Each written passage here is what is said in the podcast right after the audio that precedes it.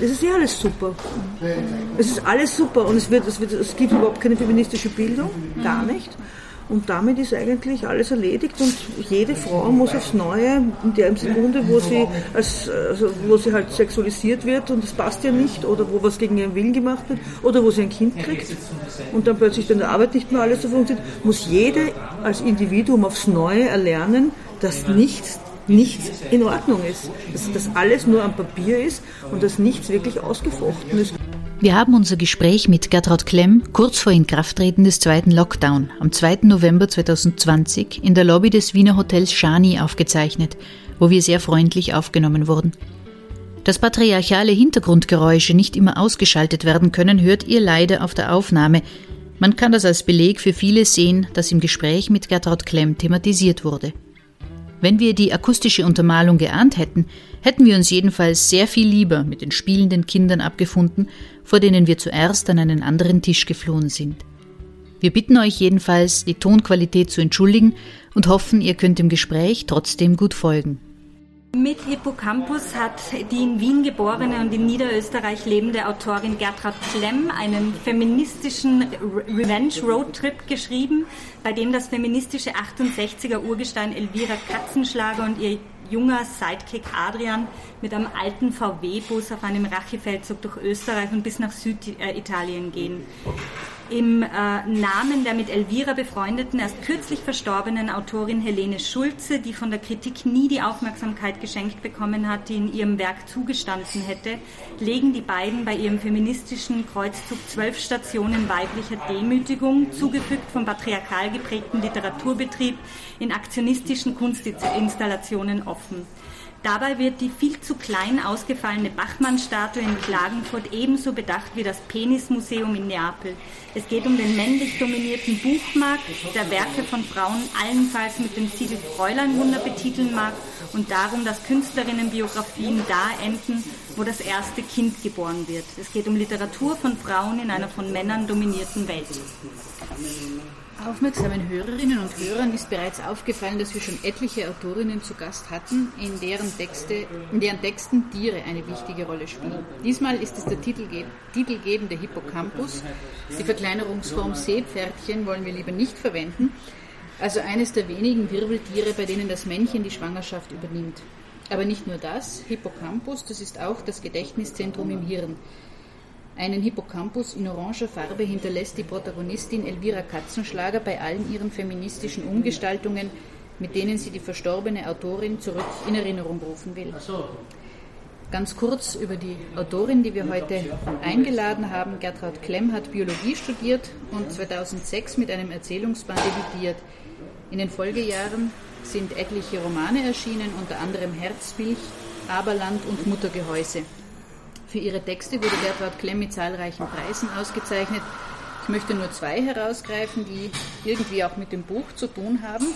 2014 erhielt sie den Publikumspreis beim Ingeborg Bachmann Wettbewerb zugesprochen. Im Jahr darauf stand sie auf der Longlist des Deutschen Buchpreises. Ihr Roman Hippocampus ist 2019 bei Kremeyer und Scheriau erschienen. Hallo Gertraud, schön, dass du auf Buchfühlung zu Gast bist. Danke für die Einladung. Heute, heißt es in deinem Roman, ist der Literaturbetrieb ein Kindergarten für schwer Erziehbare. Jeder darf alles. Wie viel Mut bedarf es denn in einem Buch derart offen über den Literaturbetrieb zu schreiben und wie waren die Reaktionen von Kolleginnen und Kollegen, von Veranstalterinnen, Buchhändlerinnen, also kurz gesagt von dem ganzen Literaturbetrieb, dem Netzwerk? Gerade der Satz ist kritisiert worden von oder ist ins Netz gestellt worden, das weiß ich noch und es wurde, wurde auch groß diskutiert. Also in Wirklichkeit ist das ja eine sehr flapsige Ansage von meiner Protagonistin und das muss ja nicht ich selbst aussprechen, sondern das kann meine Protagonistin sprechen. Aber es ist natürlich schon so, dass sich, ähm, dass sich einiges verschoben hat im Literaturbetrieb. Ähm, ich habe das Gefühl, die Beurteilungskriterien haben sich verschoben, der Markt, die, die Geldmacher, die Geldmaschine funktioniert anders der, die Preispolitik ist anders als früher. Manches ist transparenter geworden, manches ist kapitalistischer geworden. Äh, manche Entscheidungen sind jetzt meiner Meinung nach nachvollziehbarer. Äh, manche Genies werden jetzt, werden jetzt anders geboren und anders gekürt. Ähm, ich habe ganz große Angst gehabt eigentlich äh, vor der Reaktion des Literaturbetriebs, weil, weil ich doch wirklich auf alle hinhaue. Ähm, eben auf, die, auf, diese, auf diese Jurys sehr viel, auf Literaturkritiker und Kritikerinnen und einfach auf diese total subjektive Beurteilung von Autoren und Autorinnen und auf diese wahnsinnigen Genies, die dann einfach so aus, dem, aus der Box springen die ganze Zeit. Jung und wahnsinnig schön und wahnsinnig intelligent und wahnsinnig fuckable und dann wahnsinnig schnell wieder weg. Also das ist irgendwie, das nehme ich halt alles aufs Korn. Und dachte mir, ich werde ähm, ich wär viele Ohrfeigen kriegen, aber ich habe keine einzige bekommen. Okay. also das war eine ganz große Überraschung, dass, wie, wie kritikfähig der Betrieb, also zumindest an der Oberfläche ist. Mhm. Ähm, vielleicht hat es dann intern was gegeben, das weiß ich nicht, aber ich meine, ich glaube, das ist, ja, diese Leute sind ja auch nicht vor Selbstkritik gefeit und vor, vor einer, ja, vielleicht vor einer anderen Sichtweise auf ihr Arbeitsumfeld. Wenn du das erwartet hast, hättest du vielleicht sogar gewünscht? Nein, aber ich habe halt einfach, also ich, es, war, es hat mich schon einiges an Mut gekostet, ähm, diese Elvira das alles machen zu lassen, muss ich ehrlich sagen, weil die halt schon, weil die halt schon ziemlich direkt an die Sachen rangeht. Ja? Also das liest man dann eh vielleicht, aber die geht zum Beispiel in eine Preisverleihung rein und sperrt den Juror ins, ins Kammerl und verleiht den Preis halt statt, statt der jungen androgynen Schriftstellerin, der alten feministischen toten Schriftstellerin. Und also sie greift sogar wirklich in das Geschehen ein. Und das, also das, das, das sind schon, das sind schon, da hebel ich dann schon diese Gesetzmäßigkeiten aus. Aber das habe ich es hat mir schon Spaß gemacht, aber das stimmt. Also ich habe mir, hab mir eigentlich ein bisschen mehr Protest erwartet, ja. ja oder, oder Verteidigungsstrategien eigentlich. Mhm. Die dann fehlschlagen. Ja. Im besten Fall. Also sowas in der Art, ja, das stimmt natürlich, das gehört zur Provokation dazu. Ja. Ja. Das erinnert mich ein bisschen an das, was die Veronika in der letzten Folge gesagt hat, dass sie, weil wir sie gefragt haben, wie sie zu den Büchern kommt, die sie rezensiert, ähm, dann deswegen meint man kriegt immer so ein bisschen die Bücher zugewiesen, die dem Interessensgebiet entsprechen, oder? Und dann mhm. entsteht aber da ja auch wieder irgendwie so eine Art Bubble. Ne? Da kriegt sie die ja. Bücher von Frauen, die in eine Richtung gehen, äh, die sie eher äh, positiv besprechen wird, oder man hat eigentlich dann weniger Auseinandersetzung im Feuilleton, auch äh, wenn das so vonstatten geht, oder? Eigentlich sollte man es irgendwie blind vergeben. Ja, Rezensionsexemplare. Es gibt ja sogar Autoren, die sagen, oder ich weiß gar nicht, wer das war, für vergessen oder ein Philosophen, also irgendein Philosoph hat gesagt, man sollte überhaupt äh, überhaupt keine Autoren und Autorinnen, aber überhaupt keine Namen mehr von Autoren auf die Bücher draufschreiben, mhm. weil das ja schon so wahnsinnig viel so voreingenommen macht. Ne? Ist das ein Mann, ist das eine Frau, ist das jemand, der schon tausend Preise hat, ist das äh, eine Newcomerin, wie schaut die aus, wie hübsch ist sie? Also wie herzeigbar und so weiter. Also das ist ja alles, beeinflusst ja alles die Art, wie über diese Bücher auch gesprochen wird und wie über die Personen gesprochen wird. Aber ja, die Zuweisung stimmt. Ja. Also ich bin ja, tue mir auch wahnsinnig schwer, äh, was zu lesen. Also ich habe immer ganz große Angst, wenn alle ein Buch loben. Also das ist für mich ein mhm. ganz ein schlechtes Zeichen. Mhm. Wenn es überhaupt nicht polarisiert, wenn, wenn, wenn sich die Kritik total einig ist, wie genial das ist, mhm. dann ist es meistens was, was mir überhaupt nicht gefällt. Das sind dann diese eierlegenden Wollmilchsäue, die halt irgendwie so zwischen allen, zwischen allen Stühlen hängen. Also für mich ist es einfach immer derselbe Eindruck, ich komme mit dem eigentlich nie zurecht lustig. Der Verlag hat dein Roman ja beworben mit dem Satz, Gertrud Klemm legt den Finger dorthin, wo es weh tut. Am Beispiel der Literaturbranche zeigt sie, wie es um die gleichberechtigte Wahrnehmung von Frauen tatsächlich steht. Was hat die denn dazu bewogen, die dieses Themas wirklich anzunehmen? Ähm. Und es war schon eine, eine Zusammenfassung der Erfahrungen, die nicht nur ich, sondern die einfach, also Erfahrungen und Beobachtungen, die ich in den letzten zehn Jahren, in denen ich doch schon im Betrieb bin, gesammelt habe. Und ich habe mir immer gedacht, ähm, hier, also hier ist ganz besonders exemplarisch und brutal zu sehen, was in der Gesellschaft schon schief läuft mhm. im Literaturbetrieb. Und hier kann ich es aufs Korn nehmen und kann es auch persiflieren, weil ich die Erfahrungen habe und weil ich wirklich mich auskenne mittlerweile. Mhm und eben selber auch die Erfahrungen gemacht habe, dass, dass ich zum Beispiel ganz lang keinen Verlag gefunden habe, dass ich das Gefühl gehabt habe, diese, diese politisch-feministischen Inhalte vergiften das ja. Ne? Also das ist wirklich, das ist, das war dann so, das war dann so diese Art Literatur, die man nur mit den Gummihandschuhen anfasst, wenn man ein Literaturkritiker ist. Wobei ich mir ganz ehrlich sagen muss, dass sich das gerade in den letzten drei, vier Jahren eklatant gedreht mhm. hat. Oder, oder wirklich, dass das sehr viel in Bewegung gekommen ist. Aber für mich war es schon eine, eine, eine, eine Frage, diese gerade der Literaturbetrieb tut ja so viele Genies ähm, erschaffen mhm. und kreisen. Ne? Also das ist ja wirklich das kannst richtig zuschauen, wie so eine Newcomerin oder ein Newcomer kommt und dann, und dann kommen ein paar Leute und sagen, und dann krieg, kommen ein paar Preise und plötzlich ist das Genie geboren. Und das Genie ist dann vielleicht, weiß ich nicht, Ende 20 und meiner Meinung nach gehört, gehört zum Genialen einfach auch unterschiedliche Stadien und also für mich, das ist eben dieser Geniebegriff, der so, der so aus nichts kommt, dass ich so unfair finde. Das ist dann eine, ein Qualitätssiegel, das ein, das ein Mensch bekommt, mit, wo er dann noch bestehen muss oder sie. Ne? Also das ist mir schon aufgefallen und gerade der Literaturbetrieb gefällt sich ja auch so wahnsinnig gut, in dem ist so eitel und so für mich jetzt auch so angreifbar.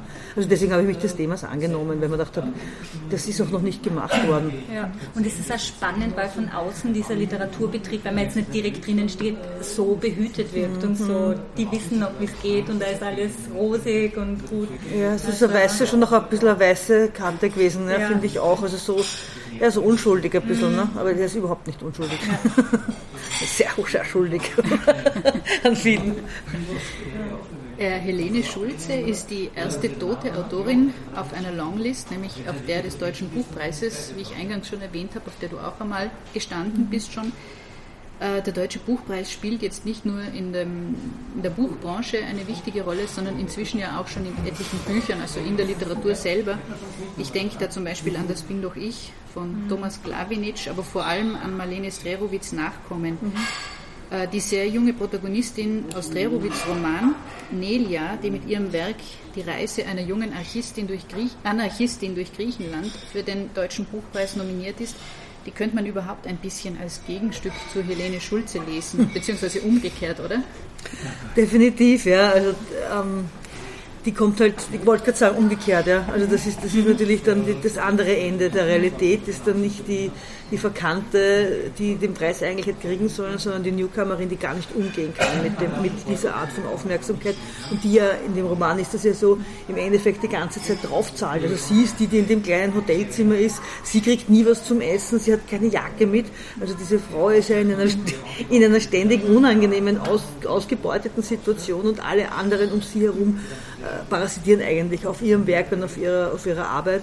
Und ähm, ja, das ist das, da gibt es natürlich eine Gemeinsamkeit zu, zu, Helene Schulze, aber so könnte man es lesen. Es ist einfach eine von vielen Spielweisen, wie dich der Betrieb dann eigentlich verwurstet und, mhm. und äh, ja, auch missbraucht für, für seine Zwecke. Mhm. Aufgewachsen ist die Protagonistin aus Derowitz Roman ja in Kaiserbad, also noch eine Analogie zu dem Buch. Äh, das ist unschwer als Baden bei Wien äh, zu erkennen, den Geburtsort von Marlene Strerowitz, zu dem du auch eine biografische Verbindung hast, glaube ich, oder? Es ist eigentlich mein, also ich bin in Wien geboren, weil mein Vater Beamter war und das in, in, einer Beamtenklinik. Mhm Beamter, Beamtentochter der Beamtenklinik ge, geboren wurde. Das war die beste Gebärklinik auf der auf die man halt früher so geboren hat. Und bin eigentlich meinen dritten Lebenstag in Baden gewesen, bin in Baden aufgewachsen. Also das sagt mir sehr viel. Und ich weiß schon, wovon die Marlene Strarowitz spricht. Also ich habe es eine Generation später angefangen zu beobachten, aber es hat sich nicht wahnsinnig viel verändert.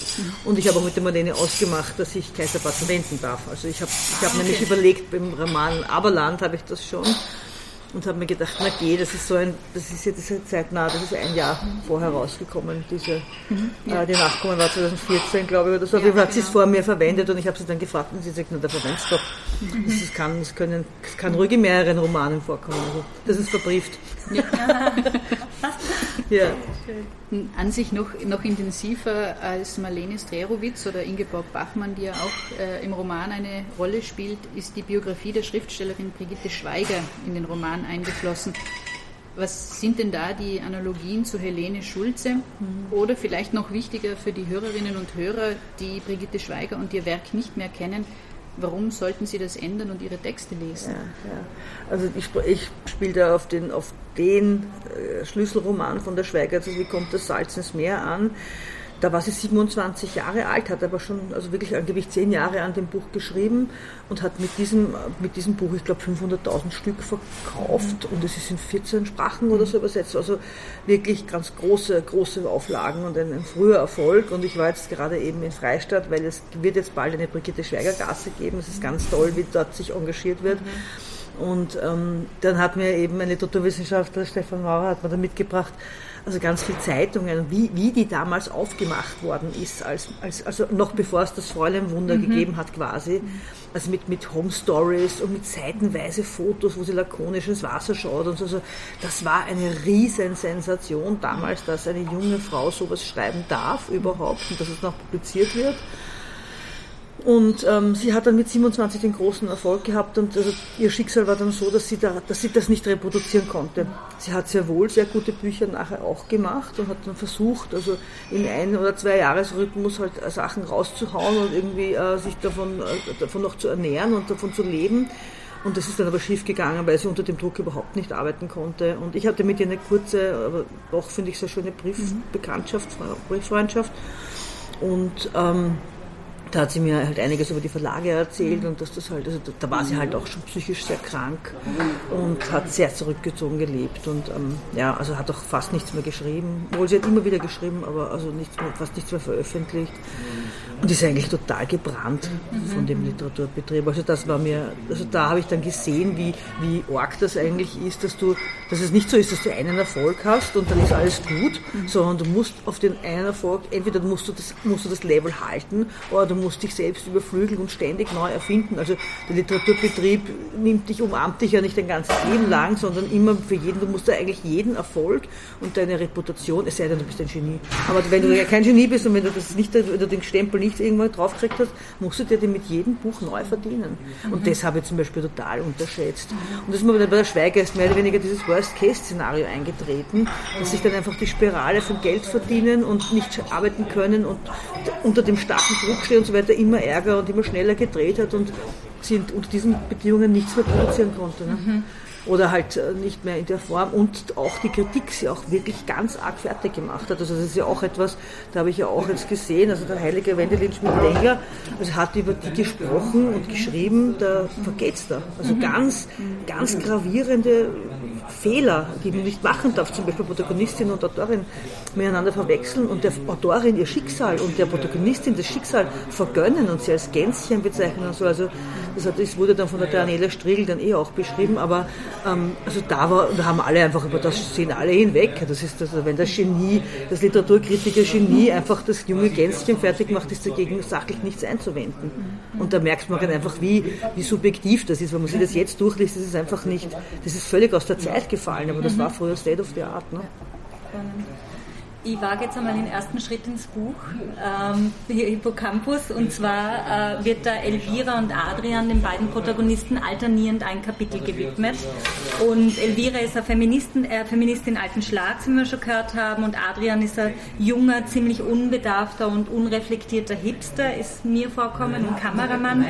Die erzählerische Schlagkraft kommt mir vor, liegt darin, in dieser Konstellation, in diesen komplett unterschiedlichen Lebenskonzepten, die da aufeinandertreffen. Was hatten dich dazu bewogen, Adrian und Elvira mit und mit ihnen diese zwei Welten aufeinander clashen zu lassen, mhm. Das war eigentlich ein Experiment, das schon viel, viel früher war. Das war, ich wollte einen, einen total konsequenten Rollentausch machen. Mhm. Ich wollte, also in jeder Hinsicht, ich wollte die, die ältere Frau mit allen Attributen des Jung, Jungseins und Beginnens ausstatten und den jungen Mann mit, mit den Attributen, die einfach einer älteren Frau zugewiesen werden. Also ein, ein Werteverlust. Äh, äh, dann ist er, ist er im Prekariat, dann ist er eigentlich, weiß er nicht wohin, ähm, er ist unzufrieden, er ist krantig, er ist ein bisschen, also er wird irgendwie von der Gesellschaft nicht so geschätzt und, und gewährt wie er sollte und sie ist die, sie ist eigentlich die Junge. Mhm. Sie ist diejenige, die völlig ohne Konventionen lebt, die wahnsinnig, ähm, die wahnsinnig frisch ist, die Sexualität so lebt, wie sie möchte, die einfach ihr Leben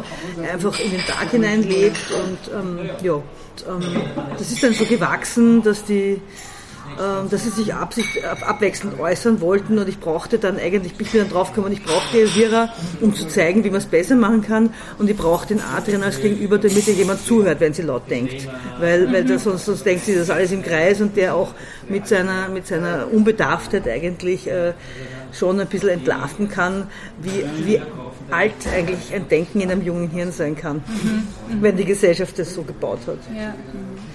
Die dritte Person im Roman ist die tote Helene Schulze für mich also gewesen und sie ist die verstorbene Autorin, von der wir schon gehört haben, deretwegen sich Elvira auf den Weg durch Österreich mhm. macht mit ihrem Adrian, um eben Rache zu üben. Ähm, ich habe mir manchmal gefragt, ob Elviras Rache tatsächlich Hel Helenes Sache dient. Ähm, eher scheint so, als würde Helene über den Tod hinaus keine Ruhe finden sogar. Also wieder mal ist Helene Objekt, diesmal nicht von ihrem Mann, der, der sie als Haus Frau und Mutter missbraucht, sondern nicht von den Verlagen, die sie vor ihrem Tod unter einem Pseudonym noch einmal groß rausbringen wollen, vom männlichen Pseudonym sogar, sondern von ihrer ehemaligen Freundin und quasi Mitstreiterin fast schon, die an ihrer Stadt Rache am System nimmt, an einem System, an dem Helene bis zum Schluss aber auch teilgenommen hat. Ja, genau. Also die war Teil von dem. Glaubst du, dass Frauen irgendwann einmal aufhören können, Subjekt zu sein? Objekt. Ah, ja, danke.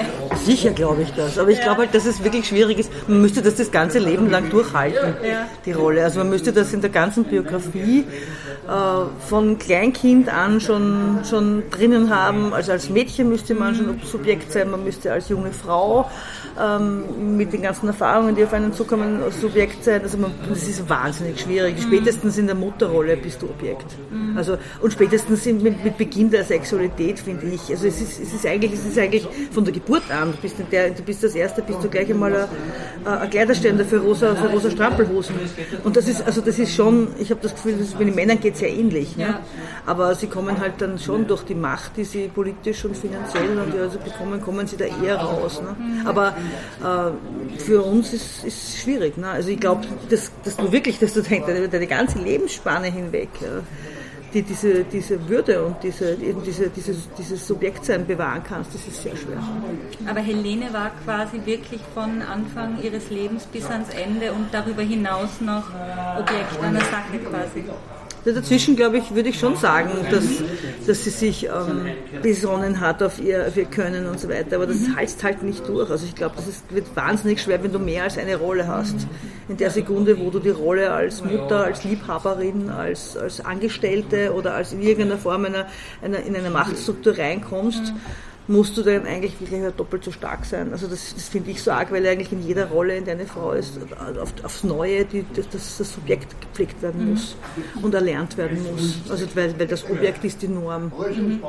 Im, Im Roman werden ja auch Machtverhältnisse abgebildet, wie wir sie in allen Bereichen des, des Lebens äh, finden, also nicht nur beim Literaturkritiker, sondern ist der Bürgermeister und so weiter. Es zieht sich so durch. Und ähm, der jungen Generation scheint es irgendwie egal zu sein äh, und man glaubt sich an den Errungenschaften der 68er Generation äh, ausruhen zu können.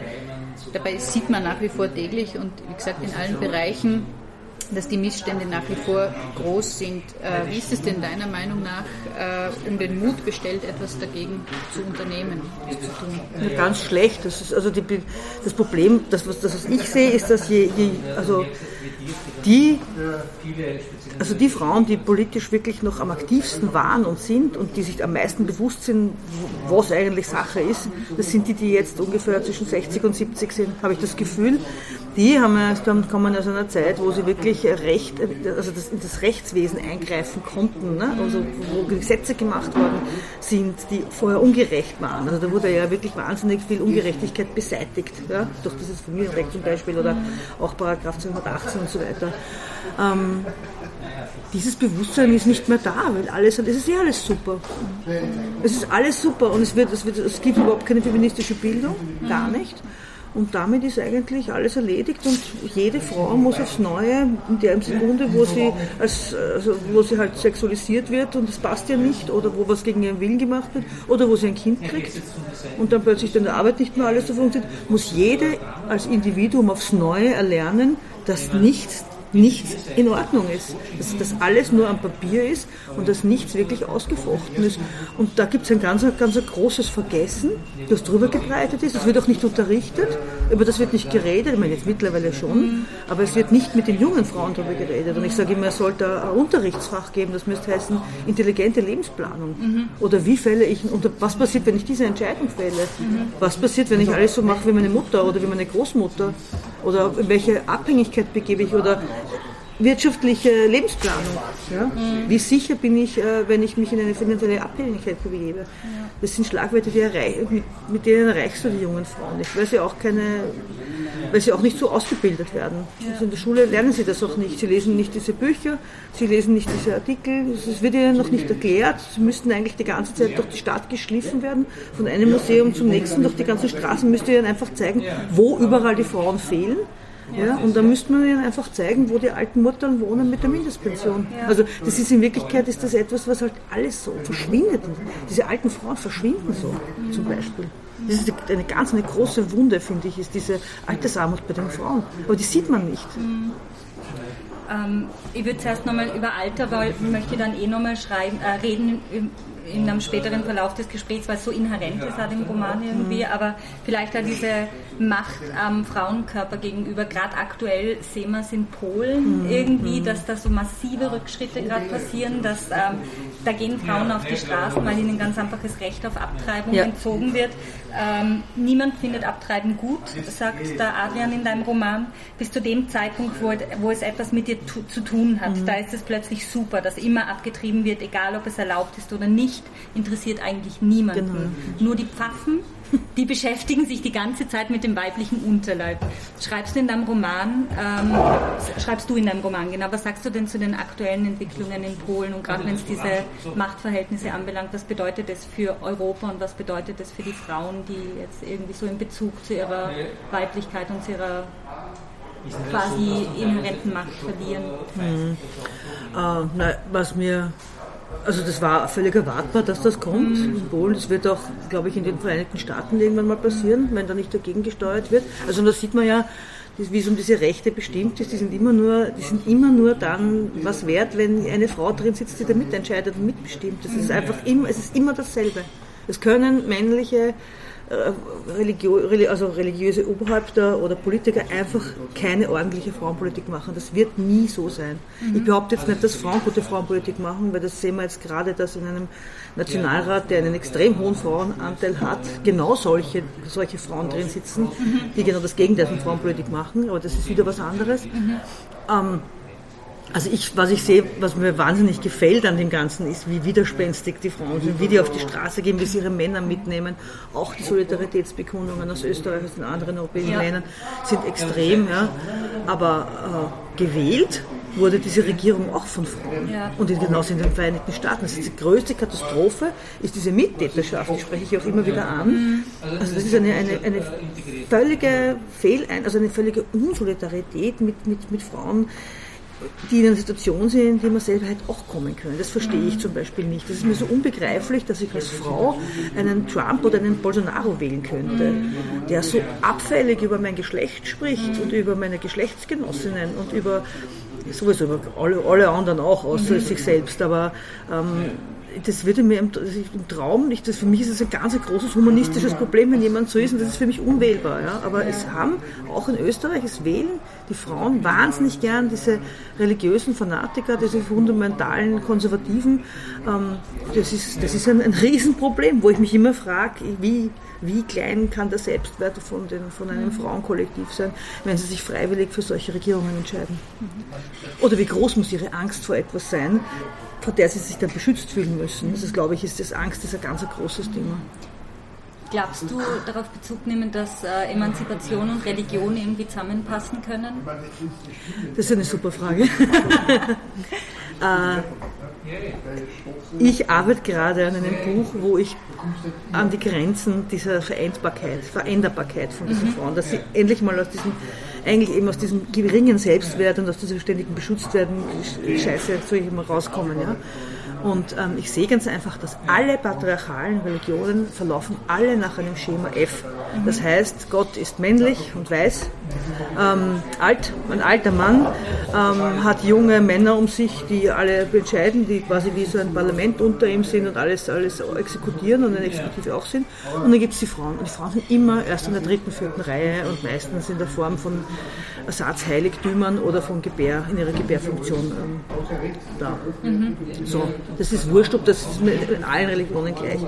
Ich glaube, dass es sehr viele äh, weibliche Religionen gäbe und gibt, dass die sich aber natürlich nicht durchgesetzt haben, weil sich natürlich immer diese ganzen, diese ganzen kämpferischen Religionen und diese ganzen kriegerischen Ansätze immer durchsetzen. Aber es gibt natürlich, das muss man anschauen, diese ganze Weiblichkeit ist, ist, ist wirklich rausgerissen aufs Grauslichste. Und ähm, das wäre natürlich eine wahnsinnig tolle Sache, wenn man mal eine Frau anbeten würde. Mhm. Also, und ich arbeite dann, und ich verstehe, was ich ja gar nicht verstehe, ist, dass dann diese Frauen wirklich ganz tolle Bewegungen machen, aber nicht aus diesem Patriarchalen ausbrechen, mhm. dass die nicht sagen, ich suche mir jetzt eine Figur aus der Bibel raus mhm. und die bete ich jetzt an. Mhm. Mir ist es jetzt wurscht, wer das ist. Kann irgendjemand aus dem Alten Testament sein, aus dem Neuen. Es kann auch eine Fantasiefigur sein. Es kann auch nur ein Heiliger Geist, eine heilige Geistin sein. Das ist mir ist, mir ist das, also mir wird einiges einfallen, ja. Und dass ich wirklich sage, ich nehme die Bibel her, weil ich suche mir das aus und ich suche mir die Bibelstellen, genauso wie das ja alle anderen auch machen, so raus, dass ich als Frau einen guten Stand habe. Und dann mache ich mal diese Religion selber. Und dann brauche ich den Papst nicht mehr und dann brauche ich den Vatikan nicht mehr, dann sollen sie sich ihre Kirchen selber putzen. Aber dafür mhm. bräuchte es halt, glaube ich, auch auf jeden Fall Geld. Ne? Aber ich frage mich, ob da Frauenfiguren aus der Bibel vielleicht, die eh schon einen äh, patriarchalen Struktur, ich meine, Maria ist, äh, hat eine unbefleckte Empfängnis oder die ist ganz einfach die, die heiligen Figur schlechthin, die noch nicht einmal Sex gehabt hat, um ein Kind zu kriegen, oder? Also das ist ja dann sofort mit Schmutz beworfen. Oder, also die Frage ja, ja, na, man könnte es ja umdeuten. Man könnte sagen, was ist unbefleckt, was ist Empfängnis. Also, äh, man könnte auch sagen, die hat einfach eine, eine wahnsinnige Gebärkraft. Man könnte dieses Gebären in den Mittelpunkt stellen.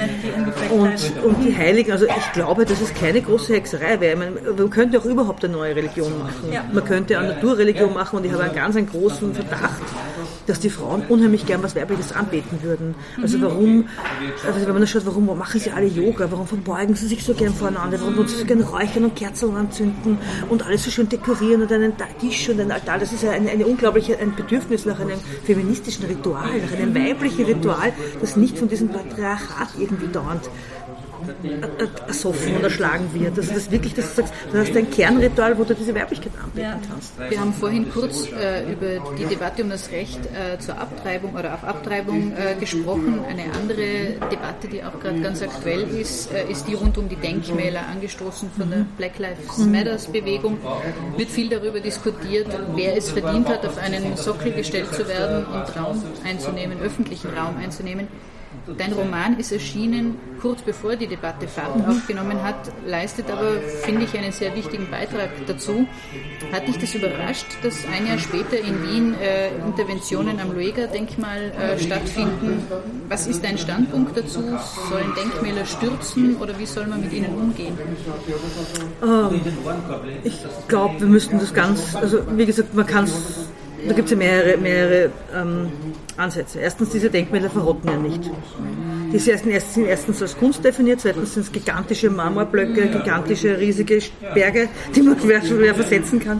Also mit denen muss man irgendwie umgehen lernen. Ja. Äh, ich glaube, es gibt zwei Ansätze. Den einen ist wirklich, und gerade beim Karl Lueger Denkmal, das ist schon ur, uralt, dieser Vorschlag, glaube ich, glaube, ich weiß nicht, ich glaube zehn Jahre, dass man diesen ganzen Lueger um drei Grad nach rechts zu kippen, wird nicht gemacht. Ja. Also es gibt natürlich auch im Hintergrund eine, eine große Lobby, die das nicht will, das ist mir schon klar, die auch diese Umbenennung von Städten nicht möchte, von Stadt Stadtplätzen, weil sie mit großen organisatorischen Präparium verbunden sind. Das verstehe ich alles. Ja. Aber ich glaube, wir müssen das kommentieren. Und was ich glaube, was ganz wichtig ist, wir müssen ganz viel entgegensetzen. Mir ist das eben aufgefallen mit den, nach den Spaziergängen mit der Petra Unger. Die, die, zeigt einem diese, eigentlich finde ich, diese, diese, diese die, die, beschreibt es auch und zeigt dir das und dann siehst du das plötzlich und dann bist du mhm. infiziert und hörst das nie auf zum Sehen. Ja. Also das finde ich, das ist ganz großartig. Das ist halt Bildung, eine Art von Bildung, die dir die Welt anders, also die dir einfach zeigt, was für blinde Flecken du schon hast. Und das finde ich, das fände ich sehr wichtig, dass sowas dann aber auch in Form eines Schildes oder so angebracht wird, damit du weißt, das, was du da anschaust, ist mehr normal, ist nicht mehr zeitgemäß. Ist vielleicht schön gemacht, aber da fehlt was. Da fehlt, der, fehlt der Kommentar, da fehlt da das andere Geschlecht, da fehlt irgendeine Randgruppe, die vielleicht da auch beteiligt gewesen wäre. Und ja, und solche Sachen wie Kriegerdenkmäler, man müsste das alles überdenken. Man müsste überdenken, warum man nur den, warum man nur den Soldaten gedenkt, die im Krieg waren. Das ist ja völlig idiotisch. Und da gibt es kein Kaff so klein, dass da kein Kriegerdenkmal ist. Das ist mir dann eben so aufgefallen, dass das, dass das die Opfer in unterschiedliche Klassen reiht, die, an die man sich erinnert und die, die man am besten vergisst. Also das sind auch so, so Kategorien, die durch diese Denkmäler geschaffen werden und die, die finde ich, können, können, können neu interpretiert. Und ich finde das ganz toll, was, was jetzt gerade passiert, dass diese, ja, und dass doch diese, diese Sklaventreiber-Denkmäler von der Black Lives Matter, dass die einfach geschliffen werden. Also Verbrecher braucht man echt nicht herumstehen haben. Das ist, also, und man muss, muss ja wirklich, finde ich, auch neue Denkmäler überlegen. Mhm. Man, muss da, hat da ganz großen Nachholbedarf. Mhm. Also in meinem, in meinem Roman kommt auf die Maria Therese eine riesige Johanna Donald drauf. Ah, ja. ja. eine 10 Meter große Styropor im nächsten, ja, weil weil ich das ganz wichtig finde. Die gehört, die gehört da ganz, also viel wichtiger als die Maria Theresia. Maria Theresia hat ganz schlimme Sachen auch entschieden und bestimmt, die uns heute noch verfolgen. Eben gerade was die Abtreibung betrifft, fußt auf einem Gesetz von der Maria Theresia, das damals unter Todesstrafe gestellt hat. Ja. Also das muss, darf man nicht vergessen. Das hat nicht nur heilig, ist keine heilige, keine mhm. feministische. Muss man nicht feiern. Also kann man es, schönes Denkmal, aber man könnte auch was gegenüberstellen. Platz wäre genug. Wenn wir wieder zurück zum Roman gehen, der Bachmann-Preis ist deutlich sichtbarer als jedes Denkmal und trotzdem, äh, und das hat auch die Wissenschaftlerin Veronika Schuchter in der letzten Folge von der Buchfüllung vorgeführt, können, wenn von der Bachmann die Rede ist, viele Menschen gar nicht damit, nichts damit anfangen, also hier nicht einmal äh, ein Werk zuordnen. Aber den Preis schon, ne? Den Preis schon, ja, ja, voll. Aber am Werk zuordnen, Ingeborg Bachmann schwierig. Robert Musil, den wir gerade genannt haben, fällt da vielen schon viel, viel leichter oder vielen anderen Männern. Wieso glaubst du, ist das so und was könnte man denn daran ändern? Ja, das ist, also ich glaube, also was da passiert ist, dass, die, dass diese Frauen in Vergessenheit geraten, mhm. weil, weil, man, weil niemand etwas dagegen unternimmt. Also das ist ja zum Beispiel auch mit der Haushofer so gewesen. Mhm. Also es ist völlig undenkbar, dass ein männlicher Kollege, der diesen, von diesem Rang gewesen wäre, zum 100-jährigen Geburtstag äh, keine Gesamtausgabe rausgibt. Also du kannst, ist, solche Sachen passieren die ganze Zeit. Die passieren immer nur Frauen. Oder dass der Nachlass nicht geordnet ist, dass da nichts geregelt ist. Das sind einfach diese, das sind schon so, so, so Knotenpunkte, wenn es um diese Unsterblichkeit geht. Ne? Ist, äh, wie wird dein Werk behandelt? Ähm, wie viele Gassen sind nach dir benannt? Mhm. Also wie wirst, du, wie wirst du eigentlich in der Zivilbevölkerung dann auch noch geehrt und verankert? Und ähm, was ist mit deinem Nachlass? Und wie wirst du, also wie, wie wird dir gehuldigt in Form von Unterricht, Uni und so weiter. Ne? Und das sind diese Säulen, mit denen du dich in der, im Vergessen, gegen das Vergessen wappnen kannst. Und das muss jemand für dich machen, das kannst du nicht selber machen. Und da muss sich dann jemand für dich einsetzen. Und wer ist das? Das sind die, das sind die Stadträte, die dann mehr oder weniger die Sachen in Auftrag geben. Das sind die Universitätsprofessoren, die das in ihren Vorlesungen behandeln. Das sind die Leute, die die großen, tollen Sammlungen, die 100 besten Autoren Rennen der letzten 100 Jahre rausgeben. Es ist einfach alles, es ist überall immer so, dass den Leuten dann halt die Männer zuerst einfallen, wenn es um die Ehrung und um Lorbeeren posthum geht. Der Bachmann ist es deswegen besonders arg, weil die in Klagenfurt ja keine Gasse hat, sondern nur eine Schule, die nach ihr benannt ist. Und dieses Köpfchen, das ist ja auch eine lustige Geschichte, wurde ja ähm, wurde ja entfernt. Also ich habe in dem Roman habe ich ja über, über diese kleine äh, Büste gesprochen, dass man die nicht, also die macht dann, die Elira macht dann einen Salat draus, weil den Bachmann-Salat gab es zumindest in der Zeit, wo ich Stadtschreiberin war. Und, ähm, und den Preis, man sieht ja schon, der Preis, der funktioniert. Ja. Der wird ja regelmäßig Jahr für Jahr, gibt es das Präporium, gibt es die Presse, gibt es den Namen, das wird dann verankert. Ja. Aber also Gasse wurde keine benannt nach ihr und in der Nacht, wo die Premiere von Hippocampus war, hat jemand den Kopf abgesägt von der Bachmann. Und ähm, der ist verschwunden. Und also die Bürgermeisterin hat jetzt einen, einen, einen Wettbewerb ausgeschrieben, dass, dass jetzt die Bachmann ein ordentliches Denkmal mitten in der Stadt bekommt. Und das finde ich ja finde ich super, hat mir total gefallen. Also alle haben natürlich mich verdächtigt, dass den Kopf abgesägt ja. habe ich nicht gemacht. Deswegen schreibe ich drüber und mache es nicht selber, weil ich nicht mit einem Fuß im Kriminal stehen will. Ja. Aber das war total wirklich lustig, wie dort alle gesagt haben. Dass, ich habe mir wirklich am Tag vorher noch ein Interview gegeben und da schimpfe ich halt auch auf, das, auf, dieses, auf diesen Kopf, weil er mich ästhetisch halt einfach nicht. Auch der Platz, weil er auch so klein ist, so schrumpfköpfig und das finde ich einfach, also ich finde es einfach nicht, nicht, äh, nicht angemessen der Größe der Person und der Wichtigkeit. Mhm. Und ähm, ja, das war zum Beispiel sowas, was, wo ich was gehabt habe, das war Das war super, wenn du gerade am Ort des Geschehens bist und es kommt in der Nacht irgend so eine Elvira und schneidet den Kopf vor. Voll gut, ja. War der Verdacht ist auf dich gefallen oder wurdest du verhört? Nein, es wurde, nein, nein, es ist so unter, unter vorgehaltener Hand hab, wurde ich verdächtigt und ich habe hab die Regisseurin vom Stück verdächtigt, wir haben einander alle verdächtigt ja. und eigentlich hat es uns eigentlich allen gut gefallen, aber es war wirklich niemand von uns. Okay. Und ist es dann noch niemand draufgekommen, wer es war? Nein, nein, also im Gegensatz zum Kopf von Roy Black, der ist wieder aufgetaucht, aber der Bachmann-Kopf ist nicht mehr aufgetaucht. Ja, ich glaube, es ist, es ist aber der Preis ist ja nicht im Sinne, also der ist ja eigentlich nur, also den Namen, Entschuldige, den hat sie damals gekriegt, weil, weil diese Gruppe 47 sich halt anlässlich ihres Todes zu ihr zu Ehren umbenannt. Also der Bachmann-Preis ist ja, also der Bezug zu, zu dem, was die Bachmann geschrieben hat, abgesehen davon, dass sie aus der Stadt ist, meiner Meinung nach überhaupt nicht gegeben. Ja. Also ich glaube eher, dass die Bachmann sowas abgelehnt hätte, so wie ich sie gelesen habe. Ja. Aber gut, das jetzt dahingestellt ist, muss man die Grot muss man halt fressen, wenn man unsterblich werden will. Dass man vielleicht irgendwo drauf ist, ja, wo man nicht will, einen Preis oder so. Aber das finde ich ja grundsätzlich gut. Ja. Grundsätzlich der Preis, der ist ja eigentlich nur da, damit alle ihre Eitelkeit stillen können. Also das ist ja, ich meine, ich, nicht, mir taugt total, ich finde es super, dass es sowas für Literatur gibt, aber in Wirklichkeit, also mit Literatur hat das ja mhm. relativ wenig zu tun. Das ist ja eine Castingshow. Ja. Eine Literaturcastingshow. Okay. Mit allem, was dazu gehört, mit Imagefilmchen und, und, und, Logo und, und Intro und immer, also ich, ich mag es gerne, ich finde Castingshows nicht grundsätzlich nicht schlecht, aber, aber das braucht es ja auch, ja, um das ein bisschen bisschen mehr sexy zu machen, ja. Literatur. Sexy ist, wichtig. sexy ist ganz, mhm. ganz wichtig. Ganz wichtig. So wie die Casting schon eigentlich dann viele Leute nur schauen, weil Dieter Bohlen irgendwas äh, Blödes von sich gibt. So stehen da halt auch die Juroren und Jurorinnen. Ja, das sind so wie Kabarettisten, die, die sich die Kalauer vorschreiben, also mhm. vorher notieren. Das ist ja lustig. Also ich finde ja auch, diese, ich finde ja auch diese Art, wie dann darüber gesprochen wird, unterhaltsam, sagen wir so. Aber ich meine, mit Lesen und Literatur hat das relativ wenig zu tun. Das ist halt dann, das ist quasi das, das ist quasi das Entree vielleicht für etwas, was mal äh, als Literatur kommt, also rezipiert werden kann, für ein Buch, das man vielleicht lesen möchte oder so. Aber also ich finde es auch jetzt nicht so. Nicht so. Oh, weil wir schon beim Bachmann-Preis äh, sind, Woran misst du den literarischen Erfolg? Misst du den an Verkaufszahlen, an Preisen, äh, Übersetzungen oder misst du ihn eher daran, dass Literatur etwas in Bewegung bringt? Meinen oder überhaupt? Deinen und überhaupt? Ja, ich glaube, das ist für, für, für jede und jeden unterschiedlich. Mhm. Also viele messen den Erfolg an den Verkaufszahlen. Aber weißt du, die dürfen nicht so hoch sein, weil du bist schon U, bist nicht mehr E. Ne? Mhm. Das ist ja auch so zum Beispiel, also die, die Waren, die Warenverkaufszahlen die sind ja nicht der Literatur vorbehalten. Also das sind ja die, das sind ja dann das ist die Unterhaltungs, die, die Unterhaltungsliteratur.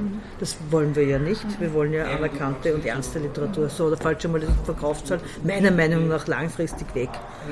Ähm, das zweite ist äh, die Art, wie du, wie dir gehuldigt wird, wie du besprochen wirst, äh, wie man dein Werk rezipiert. Ähm, ähm,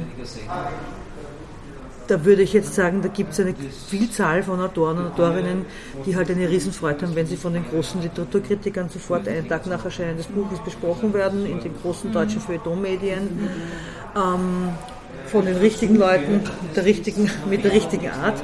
Und das nächste ist dann halt Verlag. Bist du bei einem ehrwürdigen Verlag, bei einem großen deutschen ehrwürdigen Verlag oder bist du bei einem, der vielleicht nicht so ehrwürdig ist und halt auch eine billige Schiene hat oder so. Das nächste ist dann äh, auflagenstark, wie groß ist dein Vorschuss, Taschenbuch, Übersetzungen, Preise, so in der Reihenfolge würde ich sagen. Lesungen, äh, Festivals. Wie, wie groß ist der Raum, in dem du lesen darfst? Liest du im kleinen Nebenkammer oder liest du im großen 300-Leute-Saal? Also das sind jetzt, glaube ich, mal die, die grundsätzlich die, die beiden die Eckpfeiler. Für mich persönlich, ähm, nachdem es bei mir eh so ist, dass, also glaube ich, der ganze, ganz große Erfolg in der Form von dem, was ich jetzt gerade aufgezählt habe, dazu sind meine Bücher, glaube ich, zu polarisierend und zu sperrig. Ähm, ja, sperrig, ja. Also von, von, der Thematik vielleicht, von der Sprache eh nicht, glaube ich. Aber ähm, ja, das ist die Frage. Ich glaube, dass, dass der Literaturbetrieb immer noch zu patriarchal ist, um sich wirklich äh, mit auf derselben Stufe mit wie etwas, das nicht feministisch ist, mit meinen Sachen auseinanderzusetzen, wobei das besser wird. Also für mich ist ganz wichtig, dass ich, dass ich, äh, dass ich gelesen wäre Und dass das, also dass das, was ich mache, dass das irgendwie was bewegt.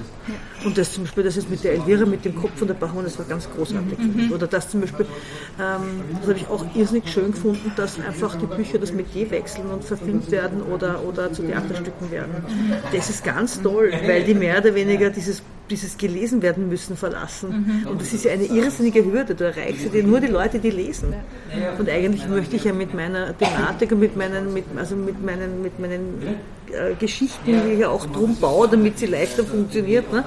Ähm, je mehr Leute ich damit erreiche, desto besser. Und das ist natürlich mit Film und Theater noch viel kurzer, also niederschwelliger. Mhm. Also misst du es am Publikum ein bisschen, oder? Ich, also, ja, ja. Und, oder wenn Leute nachher zu mir kommen und sagen, so habe ich das noch nie gesehen. Ja. Und das ist für mich das Allergrößte, wenn jemand, wenn ich, wenn ich die Perspektive, eine Perspektive geöffnet habe oder eröffnet habe, die vorher verschlossen war. Das ist für mich, also da ist eigentlich eh auch schon gleich gut, wenn, wenn ich so in den Podcast eingeladen wäre und das sagen darf oder um eine Meinung gefragt wird. Für mich ist es für mich auch ein ganz ein großes, kostbares Geschenk, weil ich das Gefühl habe, ich, äh, ich darf meine Meinung sagen oder ich darf das, was ich zusammengetragen habe an, an Wissen oder was ich halt glaube, was richtig ist und was falsch ist oder was ich glaube, was, was wichtig wäre und was unwichtig ist, sagen wir eher so, das darf ich dann, das darf ich dann einfach artikulieren. Das fragt mich jemand, für mich ist das, ist das super. Also das ist eigentlich das, was ich immer wollte. Gescheit daherreden.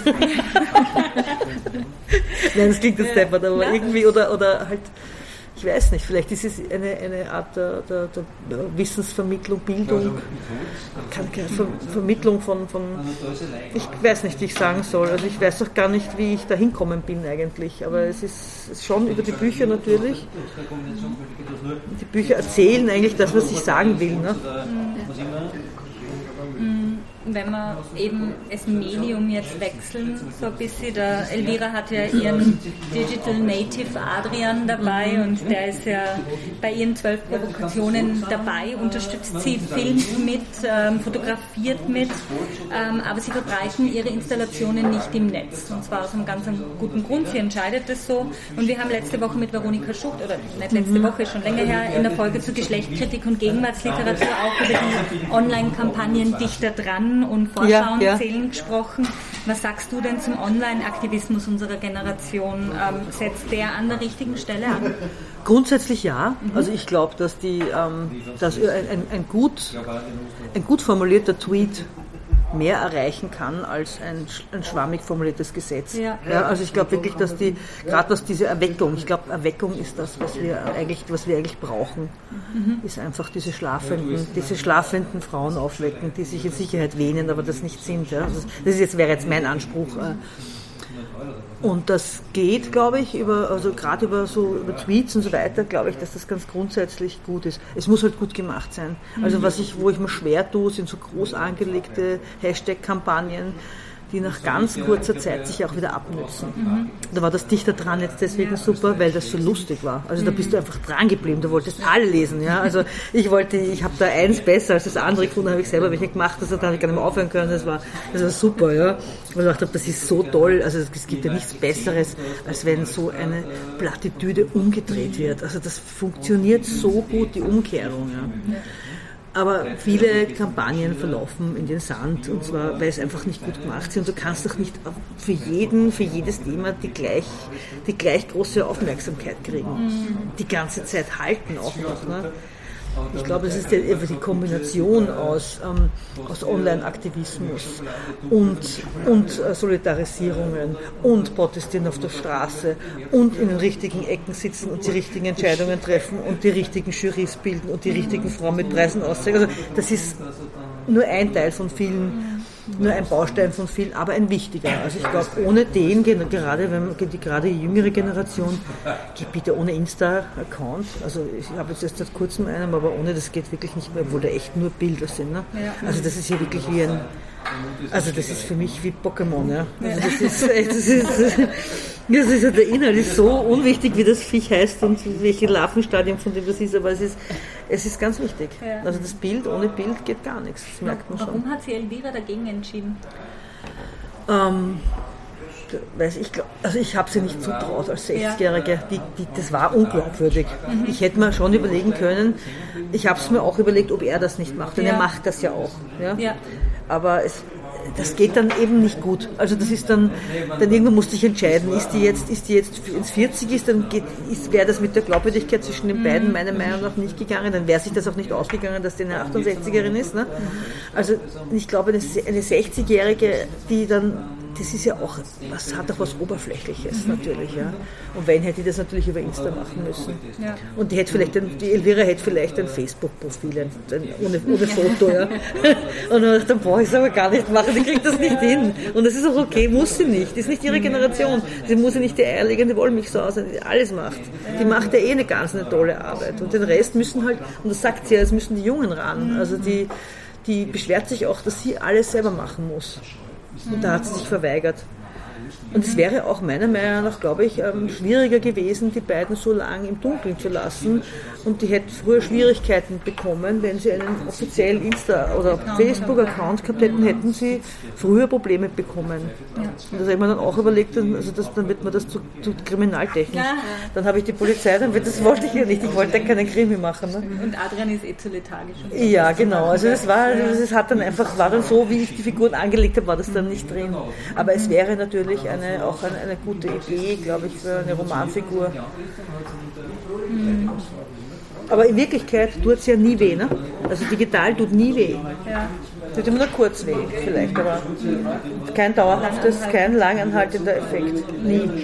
Kommen wir nochmal zurück äh, auf den patriarchalisch geprägten Buchmarkt. Wir haben ja schon darüber gesprochen. Ähm, wie ist es denn, wenn man als Autorin ein Buch schreibt? Hat man das dann irgendwie im Hinterkopf, äh, wer an den, an den Machthebeln sitzt, für wen man, also nicht für wen man schreibt, aber wer darüber dann äh, mhm. hauptsächlich urteilen wird. Äh, Gibt es da irgendwie Gegenstrategien oder, oder kann man das ausblenden? Also ich kann es nicht ausblenden, muss ich ehrlich sagen. Ich habe die ganze Zeit das schon die Kritiken gelesen im Kopf, während ich geschrieben habe. Und war aber ganz anders dann. Also es ist dann ganz anders gekommen, als ich gedacht habe. Aber ähm, ich habe mir gedacht, äh, also ich denke mir immer wieder, und ich habe auch die Erfahrung schon gemacht, also wenn ich nur positives Feedback kriege, habe ich was falsch gemacht mit dem Thema, was ich, der, was ich angehe. Mhm. Und ich gehe ja wirklich teilweise die heiligen Kühe an. Und ähm, da, da, also da, da muss ich, das muss ich dann sowieso, ich weiß, auch aus den letzten Büchern, du kannst es nie allen recht machen. Widerstand ist vorprogrammiert, mhm. Lob ist auch vorprogrammiert, also Lob für den Mut ist immer dabei. Meiner Meinung nach, das kriege ich eigentlich für fast jedes. Für jedes Buch wurde ich für meinen Mut und für meine Offenheit gelobt, das finde ich eh gut, ja. weil es auch schwierig ist, so aufzumachen. Aber auf der, auf der anderen Seite mittlerweile ähm, habe ich glücklicherweise auch durch die Preise, durch den letzten, zum Beispiel der letzte Preis war ganz wichtig, ähm, quasi die Legitimation, dass ich, dass ich eine Schriftstellerin bin, der man das eigentlich nicht mehr aberkennen kann oder nicht mehr abtrotzen mhm. kann. Ja? Dieses, du bist ja gar nicht wirklich, du tust ja nur und du hast ja nur und ich weiß nicht, was, mir, was, was einem alles vorgeworfen wird, was man nicht für unglaubliche äh, Erleichterungen in Kauf genommen hätte oder so. Oder, also das, das ist ja absurd. Glaubt ja gar nicht, was ich für E-Mails kriege. Also das, was mir da unterstellt wird. Aber das mittlerweile steht das auf so guten Füßen, dass mir wirklich wurscht ist. Also das ist einfach, das ist ein Hintergrundgeräusch, das gehört dazu, zu der Produktion meiner Texte, gehört auch das auch den Postings, auch, aber auch meine journalistischen Texte gehört immer dazu, dass ich ganz viel, ganz viel erbitterte, böse E-Mails und, und Postings kriege drunter. Und das ist, gehört dazu. Das gehört, das ist wie Asche nach dem Feuer. Gehört einfach dann dieser Müll unter den, unter den Vor Und das sind natürlich auch berechtigte, berechtigte äh, Schmerzen, die diese Leute haben, die das schreiben. Sicher, dann will ihnen bitte was weggenommen. Oder denen will ich ja was wegnehmen, denen will ich ja die Macht wegnehmen. Das ist ja der große Irrtum, dass alle glauben, dass, wenn das Patriarchat einmal nicht mehr ist, dann werden sie alle glücklicher sein. Niemand wird, also die, die, diese Patriarchen, die, die, kriegen ja, die kann man Machtverlust. Also der Kuchen, der wird nicht größer, nur wenn wir Feminismus haben dann. Also ich glaube das nicht. Und das ist völlig berechtigt, dass ich die, ich würde mich auch nicht mögen. wenn, wenn, ich ein alter Patriarch wäre. darf ich die mit einer Rezension konfrontieren, die wir da gefunden haben im Netz? Ähm, und zwar Martin Halter hat in seiner Rezension in der Frankfurter Allgemeinen Zeitung, ja, es ist nicht, wer ich aller nicht bin und welcher. Ja, ja, ganz ja, genau. Ich, ich lese es kurz ja, mal vor. und äh, es ist nicht so, dass Gertraud Klemm als Autorin keinen Erfolg hätte. Ihr Muttergehäuse wurde viel gelobt, ihr Aberland bekam den Publikumspreis in Klagenfurt und wurde 2015 für den Deutschen Buchpreis nominiert. Dass es dennoch nur für den Irrseher Pegasus gereicht hat, wurmt Klemm aber doch. Jedenfalls hat sich in ihr einiges an Wut auf den männlich dominierten Literaturbetrieb aufgestaut, der den großen Werken großer alter Frauen im Zweifel doch lieber die provozierenden Geniestreiche männlicher Langeweiler vorzieht. Was sagst du, wenn eben sowas auf dich zukommt, solche Rezensionen, die so eindeutig nichts von der Qualität von dem, was du schreibst, irgendwie besprechen, sondern wirklich nur auf deine Persönlichkeit, auf, äh, auf deine Wut, auf deine, also auf ganz emotionaler Basis daherkommen, aber nicht auf qualitativer Ebene. Dann hat er es so gelesen, mhm. der Herr Halter. Ne? Also das ist, ist ich finde, find, es, es entlarvt ja schon, wie er mein Buch gelesen hat. Mhm. Also für mich ist das schon ein, dass da ein gewisser Groll durchsteht und dass er mir unterstellt, äh, eine gewisse, äh, wie sagt man das, eine, eine unbefriedigte Schriftstellerin zu sein ein bisschen, also nicht, also nicht, nicht mit dem Lob ausgestattet, das ich gern hätte. Ja, ähm, ich bin, also ich bin ja, komme ja aus der Ecke, dass ich ich bin total froh, dass ich in der, in der FAZ zensuriert, äh, zensuriert, rezensiert wäre, ja. Also das ist für mich schon, dass sich da überhaupt jemand ärgert über mich öffentlich, ist schon eine unglaubliche Auszeichnung. Ja. Ähm, was mich bei der, bei der Rezension mehr gestört hat, ist, dass er da mehr oder weniger sagt, ich glaube, dass ich nicht so witzig bin wie die, wie die, wie die Sargnagel mhm. und äh, nicht so, nicht so, äh, weiß ich nicht, nicht so politisch oder nicht so gescheit wie die Strerowitz ungefähr oder wie die Jelinek. Ja. Das weiß ich jetzt nicht, aber wo ich mir denke, es bleiben dann ja eh nur zwei, drei Steinchen in sein, also die, die, die für österreichische Literatur von Frauen ist und da da passe ich halt jetzt. Also so als müsste es, müsste ich, müsste es ein oder zwei Typen geben, witzig äh, oder gescheit. Und also, das, also für mich ist diese Kategorie dann so absurd gewesen, mhm. wo ich mir gedacht habe, es ist auch sehr, wie soll ich sagen, es ist auch sehr herablassend auf die österreichische Literatur, finde ich. Also wenn man das mhm. vergleicht mit einem Mann, ist, wenn er dann sagt, nein, er ist nicht so, nicht so, so leicht, so gut lesbar wie der, wie der Seetaler äh, und er ist nicht so, äh, war nicht so, so lustig wie, ich weiß nicht, das kann, das kann man überhaupt nicht, es ist so absurd, dass mir gar nichts einfällt. Ja. Also es ist quasi, es gibt drei österreichische Frauen und die muss ich, muss ich jetzt da äh, in, in drei kleine Schubladen reinpacken mhm. und wodurch die klemmen jetzt dazu. Ich mhm. habe keine Schublade mehr, weil die mhm. österreichische Literatur ist so klein und unbedeutend. Warum schreibe ich überhaupt diese Rezension? Ja. Wer hat mir das aufgebrummt? Ein bisschen so, das Gefühl habe ich, dass, ja, dass es wie so, da muss, irgendjemand muss das jetzt machen, so kommt es mir vor. Aber das ist vielleicht auch eine, eine Unterstellung. Ja. Ich habe mich sehr gefreut, weil ich mir dachte, das, ist, das steht ja auch für sich. Ne? Ja. So, ich habe viele Rezensionen stehen für sich. Das ist, das ist ja das.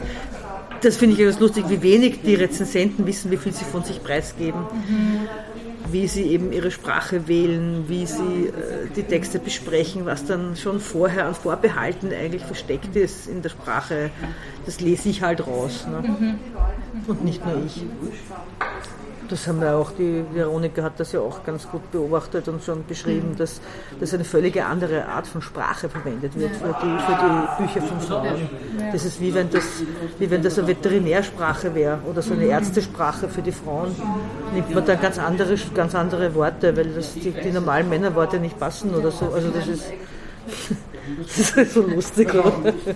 Dabei ist der Großteil der Rezensionen ja in eine andere Richtung gegangen. Das ja. muss man auch dazu sagen. Das stimmt. Das ist ja. schon zwar vorwiegend oder überwiegend von Frauen besprochen worden, aber nicht nur. Und die Rezensionen, die von Männern verfasst worden sind, sind auch sehr, also die ich gelesen habe. Äh, es sind in Österreich fast nur von Männern besprochen worden. Mhm. Also das war für mich ganz eine große Überraschung mhm. und sehr, sehr wohlwollend. Ja. Das hat mir, mhm. das hätte ich, hätte ich dem Buch nicht zugetraut, dass es den Weg dahin findet. Also das ist für mich auch eine ganz eine große Auszeichnung, dass ich aus dieser Schmuddelecke, dass das also dass ich scheinbar als Autorin aus dieser, aus dieser unberührbaren Paria-Feminismus-Ecke rausgekommen bin und im, im, also scheinbar in diesem literarischen Mainstream Also ich finde es großartig. Ja.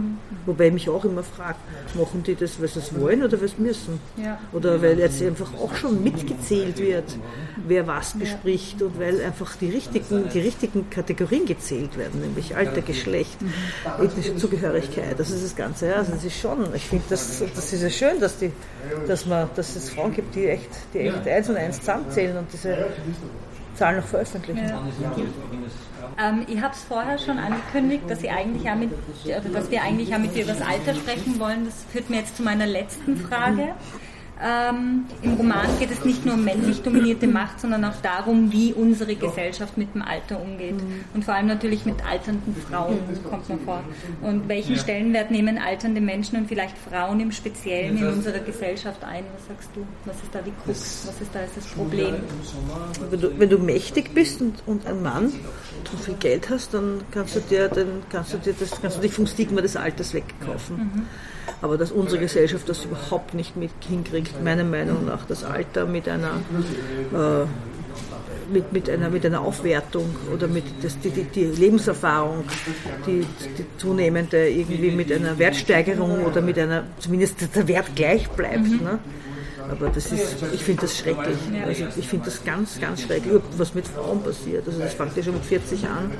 Das fängt ja schon an, wenn du die ersten weißen Haare kriegst oder im Wechsel kommst oder so. Also diese Abwertung, das ist ein Wahnsinn. Das spürt man erst, wenn, wenn man selber schon drin ist oder andere zuhört. Also das ist wirklich, das ist noch eine andere Liga, dieses unsichtbar gemacht werden. Ähm, das kann ich jetzt von mir jetzt nicht sagen, dass ich unsichtbar, aber wenn, du dann wieder, wieder, wenn wir wieder bei der Mathematik sind und zählen, wie viele Frauen über 40 sind in den, äh, sind in den, äh, in den Medien vertreten, dürfen Nachrichten sprechen, dürfen Schauspielerinnen sein, äh, was passiert mit älteren Männern, die bleiben einfach drinnen, die Frauen neben ihnen werden immer jünger, ähm, wie viel also das ist, das zieht sich sogar in die Cartoons hinein. Also nicht einmal in den Cartoons dürfen die, die Frauen alt werden. Also das ist ja absurd. Alle jungen und, und anorektisch ja. und haben einen Riesenbusen trotzdem. Ja. Was ist anorektisch, sind sehr spannend. Aber dieses Ganze ist eben dieses sexualisierte, jugendlastig, also das ist, macht was ganz Schlimmes mit uns Frauen, wenn wir nicht altern dürfen, weil wir nicht entspannt leben können. Ne? Also ich glaube, das ist ein, ein, ein eine riesen, völlig unbegründete Riesenangst, die da großgezogen wird und mit der halt auch eine riesige Industrie ernährt wird. Das ist ja, das ist ja auch der Hintergrund von dem. Das ist nicht nur politisch passiert, sondern auch kapitalistisch gewollt. Und also das, das ist mir, deswegen wollte ich unbedingt, dass diese Elvira so jung ist, weil ich das brechen wollte, weil ich auch mal eine ältere Frau, älter, die 60 Jahre, weil ich die mal einfach in der Blüte ihres Lebens auch zeigen wollte. Das ist auch noch eine Blüte, das ist nicht mehr alles welk und trocken und, und niemand möchte es mehr und, und es ist nicht mehr lebenswert und nicht mehr lustig. Und, und also das ist, kann, auch eine, kann auch eine unglaubliche Frische haben, glaube ich. Das bricht momentan auch auf, habe ich das Gefühl. Mhm. Also das gibt einen großen Mut von Frauen, über das alles zu sprechen und, und einfach sich darüber hinwegzusetzen. Ja, das, und nicht zu verschwinden, so wie es das, wie es das eigentlich sollte, sondern möglichst früh sterben, damit es nicht dem, dem Gesundheitssystem noch zur Last fällt. Ja. Ja, eben Elvira kann da ja ein massives Vorbild sein, irgendwie, die als ganz, ganz starke Frau gezeichnet, da wirklich ihren, ihr Leben lebt und so viel erfüllter wie Adrian. Ja, ja, ja. Das, wobei das wahnsinnig schwierig war durchzuhalten, ne? weil natürlich, also gerade gerade was gesundheitlich einfach auf, auf, mit den Zähnen zum Beispiel. Ja. Das kommt einfach auf einen zu. Das, das, die wenigsten Leute haben mit 60 noch alle eigenen Zähne und, und, und müssen nicht dauernd zum Zahnarzt und lassen Unmengen von Geld da. Das ist einfach, das ist ein Thema. Das muss man halt aushalten. Das ist okay. Geht man zum, also für mich ist das, aber das war auch so eine, es waren so Einschränkungen, wo ich dachte, das ist natürlich Körperlich wird es nicht unbedingt leichter, mhm. aber es ist nichts, nichts also wenig dabei, was unmöglich ist. Ne? Also es ist halt wirklich immer, immer, der Blick von außen drauf. Und diese, diese, Lebenslust, das Lebenslust äh, etwas ist, was, was, was, was, der Jugend zugeschrieben wird. Und das stimmt aber nicht. Die Lebenslust ist altersunabhängig ja? oder zustandsunabhängig. Ja. Herzlichen Dank fürs Gespräch. Also es war jetzt umfassend. Herzlichen lang, Dank, lang und Danke. intensiv. Dankeschön. Dankeschön. Herzlichen Dank, dass ihr auch heute wieder dabei wart. Wenn ihr mehr von unserer Arbeit erfahren wollt, dann folgt uns doch am besten über Facebook oder Twitter. Auf Steady kann man übrigens mit kleinen und großen Beträgen dazu beitragen, dass wir unseren Podcast auch weiterhin anbieten können.